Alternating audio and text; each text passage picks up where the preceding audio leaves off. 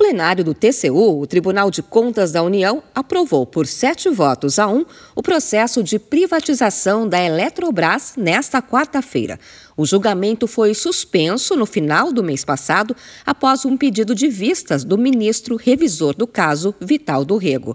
Ao retomar o voto, Vital do Rego afirmou que o processo apresenta ilegalidades e defendeu a correção antes de seguir com a venda da companhia. Entre as ilegalidades citadas está uma suposta subavaliação do valor da hidrelétrica de Itaipu e possíveis discordâncias no cálculo realizado para definir o valor valor das ações da empresa. Segundo o ministro Vital do Rego, as irregularidades podem causar uma perda de, no mínimo, 40 bilhões de reais. Comprar uma égua prenha é um bom negócio. O sujeito compra um animal e depois, na verdade, está levando dois pelo preço de um. É o que vimos aqui Vimos que há diversos prêmios ocultos para o comprador da Eletrobras. Estamos diante do desfazimento de um patrimônio público por valor muito menor do que ele representa. As irregularidades que acabo de apresentar, ministro Alto, representam erros que totalizam um montante de 40 bilhões de reais. Mesmo com essa avaliação de Vital do Rego, os outros ministros votaram a favor da privatização na forma como foi apresentada pelo relator da matéria, o ministro Haroldo Cedras.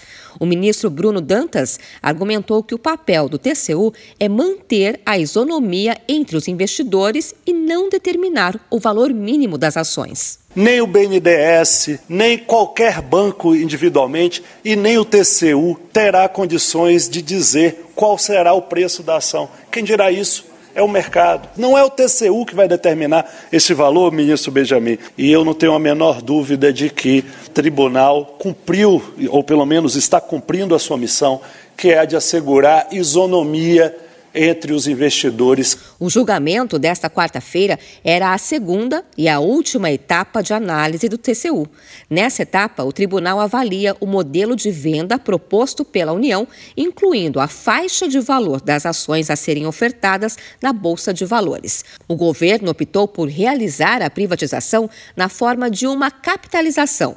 Quando o processo for concluído, a estatal vai se tornar uma empresa sem controlador definido, um modelo semelhante que foi adotado na privatização da Embraer. Nenhum acionista vai ter poder de voto superior a 10% de suas ações.